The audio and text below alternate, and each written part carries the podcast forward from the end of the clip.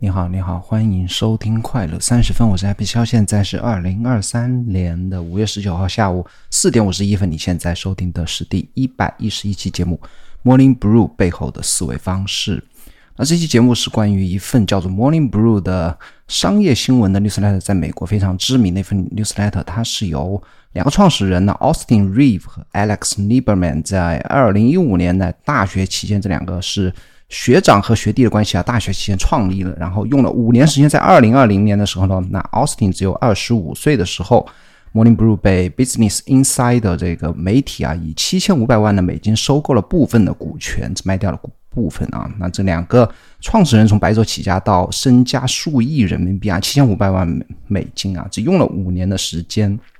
那今天分享一下啊，这两个年轻人，也就是 Morning Brew 背后的两个创始人吧，他们的。思维方式，那先介绍一下我知道的 Morning Brew 啊，Morning Brew 的是一份 newsletter，newsletter 在大陆其实中国其实不太流行啊，现在中国人只看微信不看邮件啊。那 Morning Brew 在美国是现在有啊，它口号是 Become Smarter in Just Five Minutes，你可以知道它是一个非常简短精悍的一个新闻类的一个啊 newsletter，它是。一五年呢，创立于密歇根州立大学啊。一七年融资啊，请了第一个全职员工。二零二零年的时候呢，是拥有了两百万的订阅者，两千万的营业额啊，并且这两个创始人呢，他是当时是是学生的啊。那密歇根州立大学也是常青藤学校，所以两个人是放弃了去知名企业工作机会来全职创业。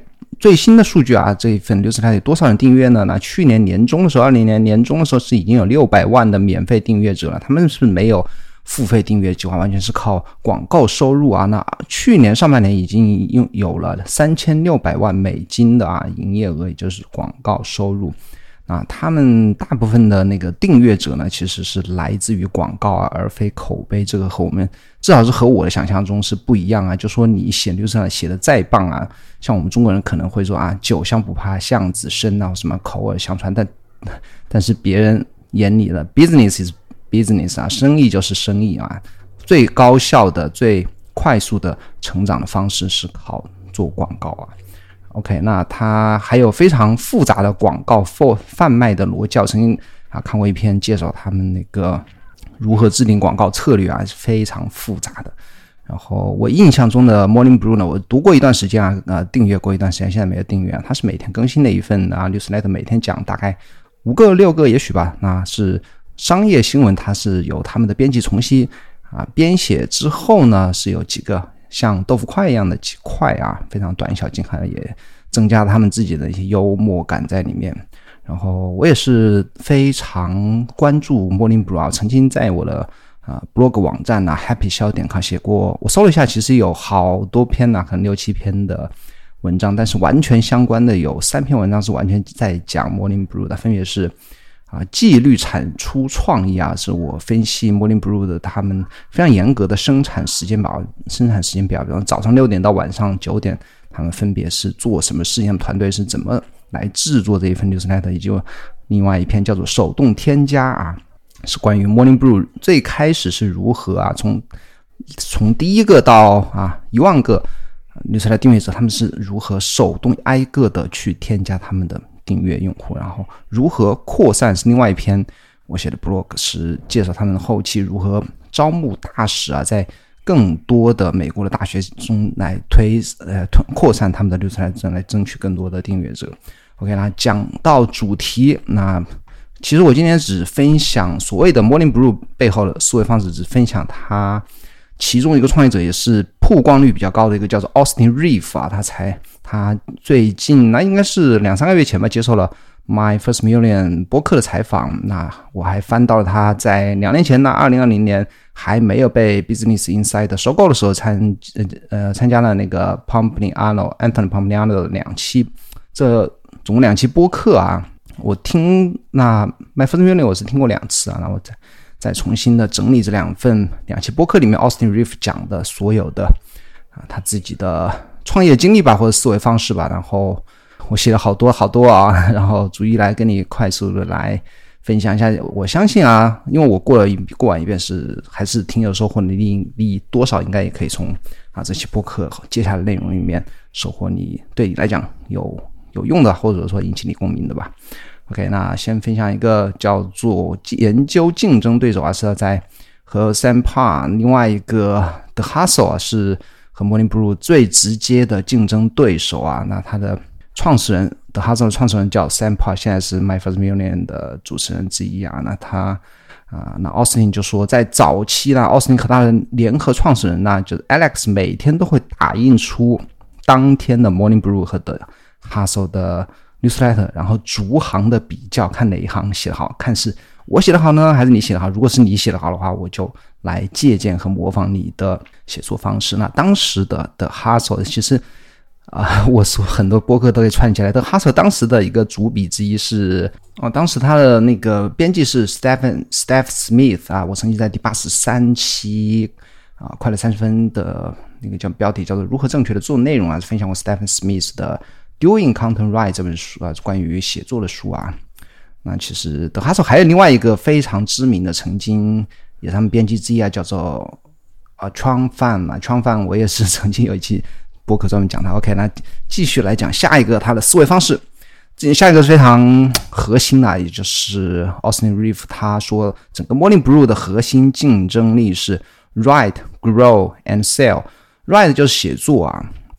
Grow 就是成长，Sell 就是卖广告。那后面所有的思维方式多少都和这三点有关，包括刚才讲的研究竞争对手的 呃那个写作的风格，对不对？那其实就 Write 其中之一啊。他说他数年之间只做这五年只做了这三件事，而且他未来也将继续做这三件事。为什么呢？因为这三件事情是行之有效的，确保有效。就只要你不断的重复做这种写作、成长、卖广告，你就可以啊。可以不断的成长，然后不断的增加你的啊市值也好，销售额也好吧。然后他开始讲啊，他分享的，他说啊，newsletter 这个行业啊，他来分析一番。他说，总共 newsletter 可以分为三类啊。第一类是叫做 editorial 评论类的，那也就是 Substack 上面现在很多人写的啊，类似 blog 一样的，就写的长文，或者针对某些事情啊，或自己的想法呀，写一篇长文，然后发送。Newsletter 其实就是我，我觉得是一种，那你可以觉可以说是一种评论吧，或或者说是 blog，还有一种是 aggregation 啊，新闻集合，它其实就是 Morning Brew 和 The Hustle 以及啊，我们现在中国很多作者也在写，包括自己在写啦，就是自己啊总结啊一些，或者我这样说是策展人形式吧，curator 的形式，自己啊。收集一些呃文章也好啊，播客啊，或者一些其他媒体也好啊，是一种集合类的 newsletter。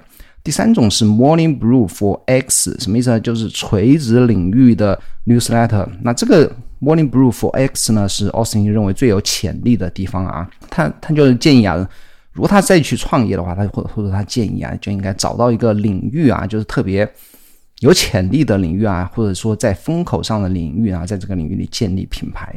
那目前你能想象的有风口的领域啊，我能想象就是 AI，但是现在 AI 类的 newsletter 竞争实在太大太大了。然后，那其实奥斯汀还给出了一个我觉得非常棒的思路啊，应该他说你应该去那些目标呃读者是高净值人群的领域啊，比如说啊 Rolex 就是这种豪华手表或者 Ferrari 跑车的用户啊，其实这这类啊，其实这类的 newsletter 或者 blog 已经有很多啊。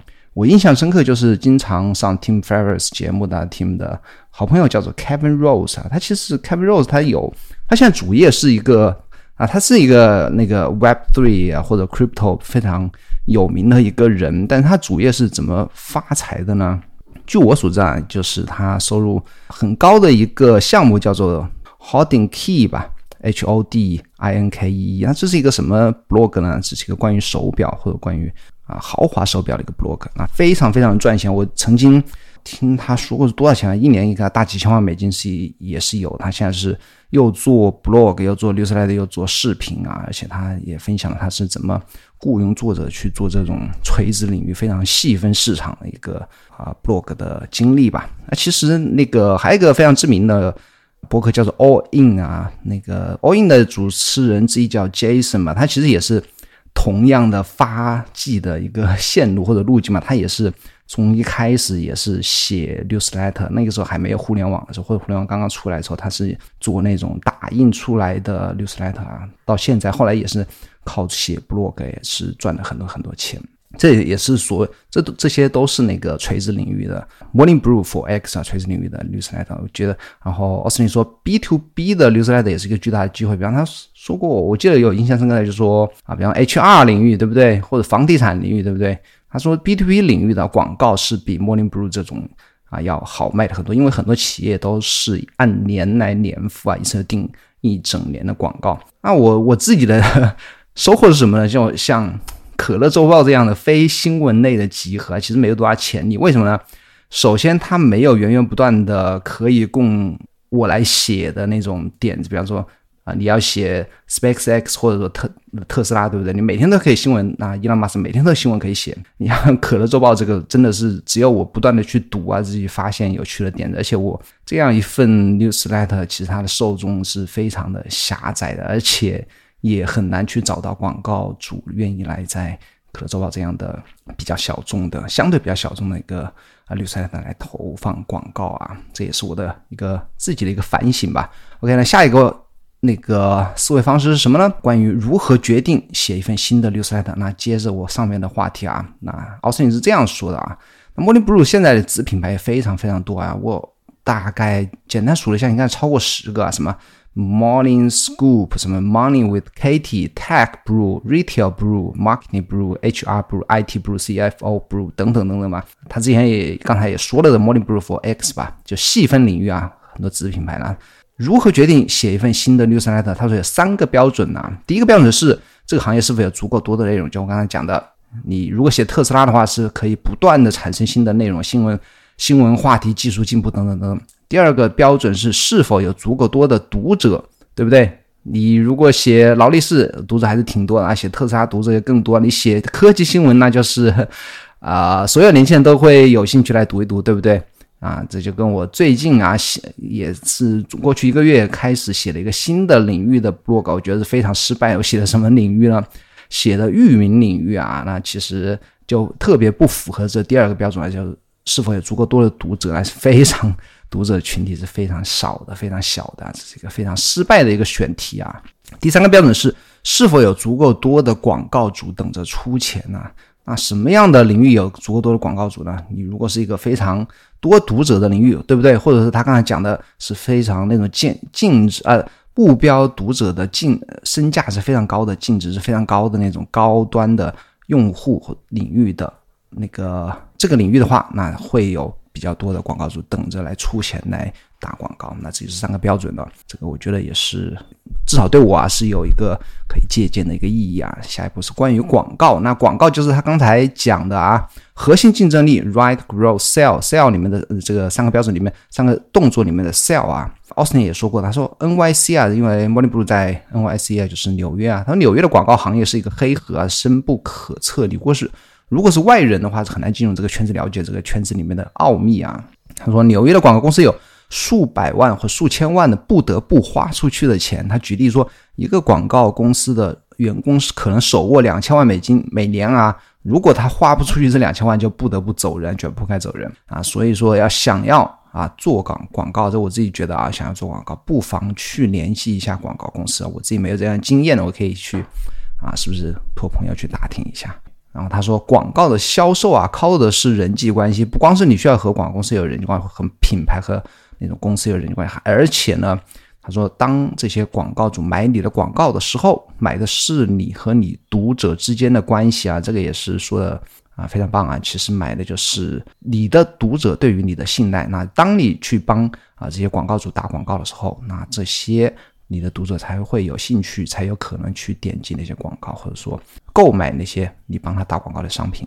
然后，Morning Brew 销售广告的文案和他们写 Morning Brew 一样，是非常专业的啊，就是花同样的精力和时间吧，就是 Write, Grow, Sell 吧，这三样三样都要花同样多的精力啊，或者同样注重细节，或者所以同样的那个投入度啊，才能打够。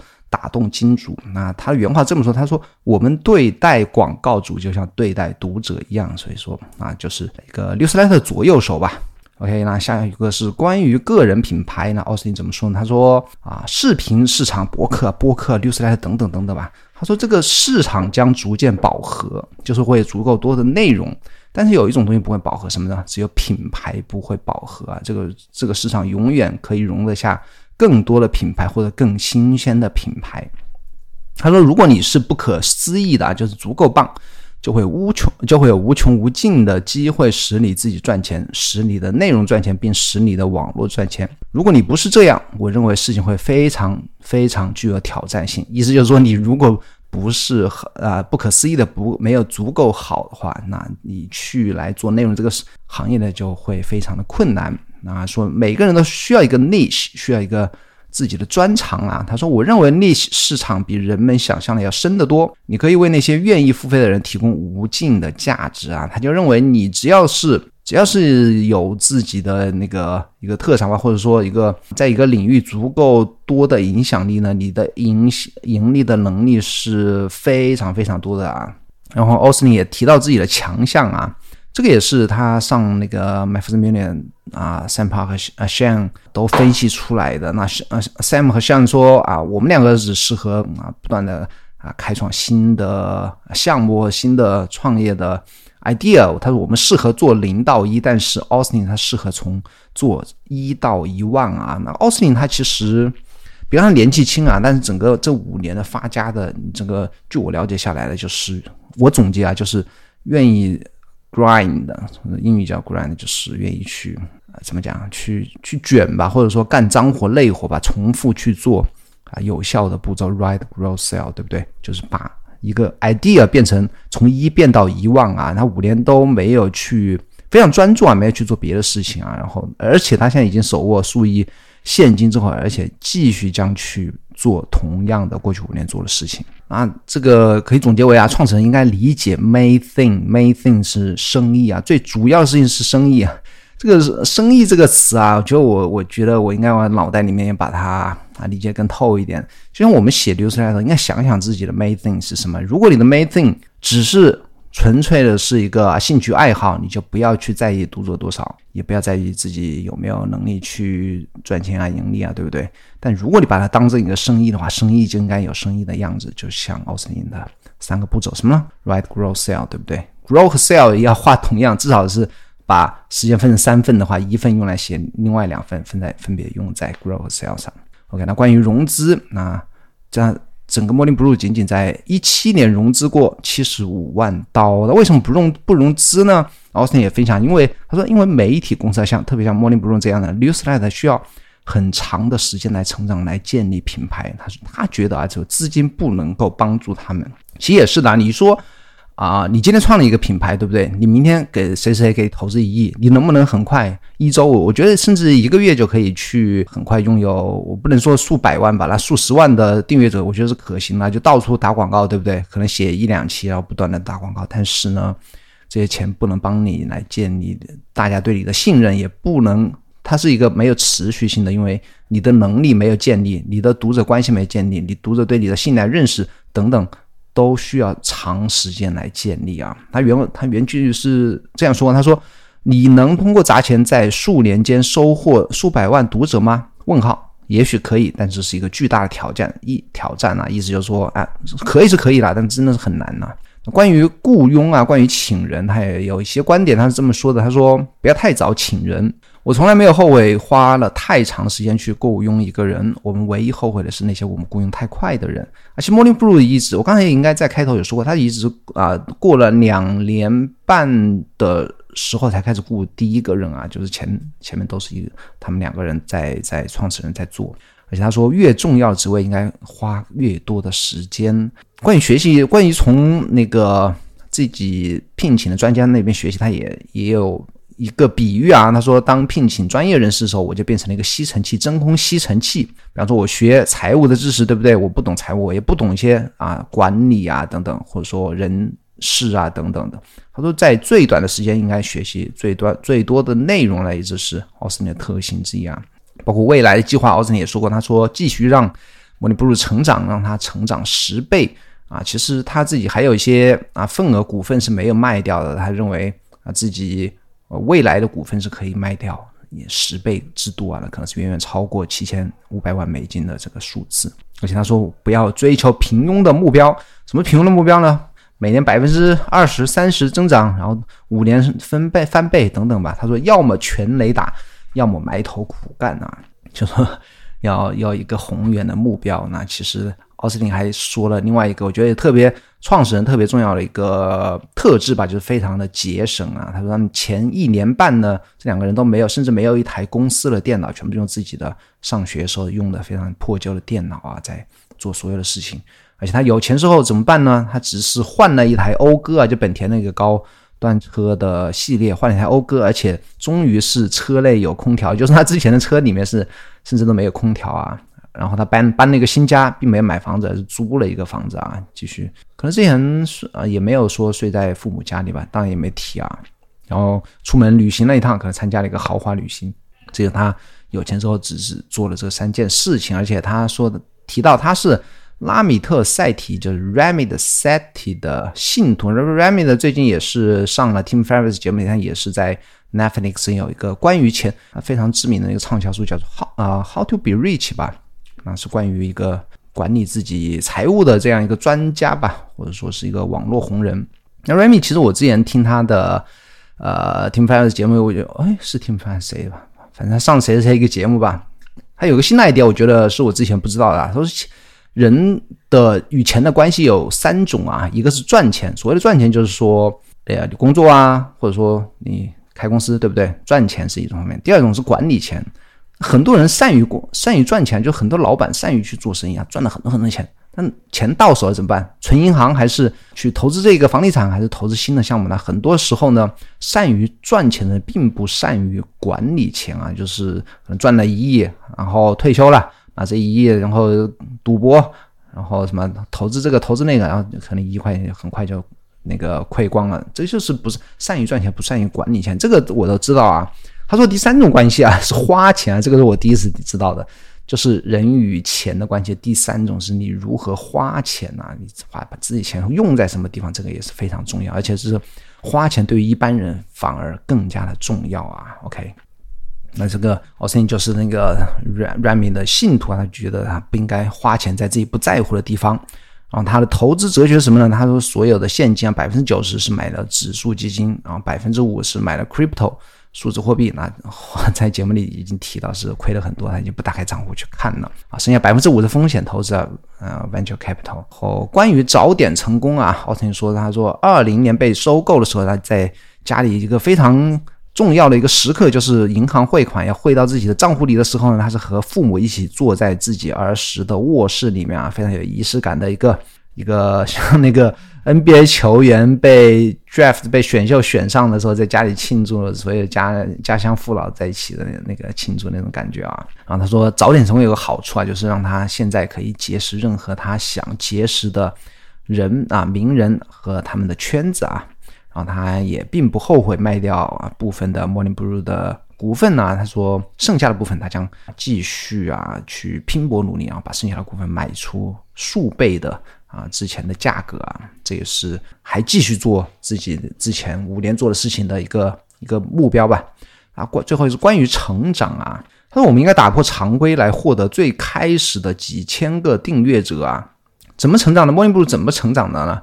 打破常规啊，和我们啊想象中的写六十台的去在推特发下广告啊，是吧？让别人帮忙转发一下，在别人六十台上转发一下，他并不是这样做的啊。啊，零到十五 K。零到一万五的那个读者怎么获得呢？他们是当时还是学生啊，密歇根州立大学的课间的时候，或者说每堂课结束的啊十五最后十五分钟呢，和教嗯教授就说好话，哎，教授能不能呃留下五分钟十分钟的时间给我们？我们两个大学生正在创业，对不对？啊，留点时间，我们为自己的创业项目打打广告啊，吸引一点人气啊，就在课间的时候呢，啊，鼓动大家去订阅。他们的 newsletter，然后他他们发现这样的广告效果不太好啊，最后怎么办？发现大家只是听他们啊巴拉巴拉讲个五分钟十分钟，然后鼓励他们去订阅，其实没没有多少人订阅啊。最后没有办法，就是手动啊，就是挨个走到每一个人的面前啊，发一张纸给他们，然后要求他们去在这张纸上写下他们的 email 邮箱，然后他回头呢。他们挨个的把这些纸上的邮箱手敲啊敲到他们自己的订阅订阅那个系统里面去。那这是他们前十五 K 的订阅者是怎么获得的？那十五 K 到五十 K 呢？是靠大使宣传啊。那这个也我在我不记得在其他文章还是什么其他播客里面也是听过啊。然后你可以去翻一下我刚才说的我那篇 blog 啊。那靠大使啊，就是在雇佣了很多大使在全美的其他的大学里面去推广啊。那他关于大使，其实他们也是花了很多功夫啊。所以说。我说他整个啊三个支柱啊啊，right grow Sell，他真的是花在 Grow 上面花了非常多的精力啊。那个大他那个大使系统非常的复杂，而且对每一个人去什么打分呐，还跟每个人交谈呐，反正就是就和你那种呃加盟连锁店一样的那种感觉啊，非常有趣啊。他说在这个项目上也花了很多心思啊培养人，然后发现什么样的人啊很厉害等等等等吧。他们在。从一万五到五万的订阅者怎么获得的？五万以上是靠什么呢？就是靠付费广告。所以说，你如果读很多国外的 newsletter 的话，你会经常看到他们的 newsletter 会有 Morning Brew 的广告在里面。如果我没有想象错的话，它有些 newsletter 他们是不是有他们那个广告？嗯，自自助系统啊，就说你帮呃，Morning Brew 去自助的去拿他们的那个可以嵌入到你 newsletter 里面的一些链接，然后别人通过这个链接来，如果有新的订阅者的话，你是不是可以获得一些抽成或者按每个人头来收？我我不太我不知道啊，因为我看到很多很冷门的，可能只有一两千的 newsletter 订阅者的人都会有 Morning Brew 的广告在里面。我猜想是不是可能有这样一个自助的系统啊？没有了解。啊，所所以呢，从零到一万五，一万五到五万，五万以上的都没有什么，没有所谓的口碑、口耳相传，或者说你写的很好，大家都来订阅，真的没有这样一件事情啊！这也是给我很大一个启发，真的要成长，就要去啊，用行之最行之有效的手段，你花钱订阅。扩大你的影响力，扩大影响力什么？有收入，有更多收入就花更多的钱去订阅，这就是 business business 啊，就不要去有太多的自我啊 ego 在那边啊，我就是要写的多好多好，大家来订阅我，真的没有这样一说。OK，那这就是所有的我从这两期播客里面以及我读过的文章啊，或者说其他播客里面。收获的从 Austin Reeve 这边得到的思维方式，那还有一个创始人，其实也参加过很多播客，叫 Alex 啊。有机会再看这期效果怎么样？大家有兴趣的话，我可以再做一期另外一个创始人的 Alex 他的一些思维方式。那最后总结一下，我觉得 Austin 是一个非常有野心的人啊。首先他要有野心，而且他是一个非常脚踏实地的人，就是可以埋头做一件事情做五年啊。你看三趴不行，对不对？而且他的呃 Flywheel 的三个。三个角吧，支柱吧，就是 write, grow, sell 啊，写、成长、卖。反正我觉得这个执行这些，如果一个事情有效，你应该怎么样？你会继续继续去做它，对不对？你不要去更改你的方式，对不对？然后节省啊，这都是一个创始人非常优秀的一个品质啊。我觉得创意和不择手段，就叫我写了一个词叫 relentless 啊，就不啊无畏吧，无畏的去去达到自己想要的目标吧。他其实也没有所谓的不择手段，也没有去做损人利己的事情啊。也就是说，不要以固有的思维方式来来墨守成规吧。然后最后一点是不要打工，对不对？你密歇根长青藤大学，对不对？可以去啊那些什么投资公司啊，年薪百万是轻轻松松，但是他们从读大学期间就决定了自己要干出自己的一番事业。我觉得，特别是未来啊，我觉得打工。不是一个很靠谱的事情。我什么靠谱呢？就连续不断的啊往前进，学习成长才是比较靠谱的一件事情。OK，那这节目说到这边，如果你喜欢这个节目呢，很久很久没有人帮我在苹果博客好评以及写下留言了。那我希望你听到这里的话，你觉得还是之前内容有帮助，对不对？那就有帮助，帮我打开中国学苹果播客，搜索“快乐三十分”，写下你的好想对我说的话，以及点一下五星好评。OK。然后你应该订阅可乐周报，今天又写了，花了两三个小时写吧，快写完了。我明天礼拜六会发送最近的一批一期可乐周报，网站是可乐点 me k e l e 点 me，帮我订阅一下。然后在微信公众号也会同步更新我的 blog，搜索 Happy 小就可以。咱们下个礼拜四再见，拜拜。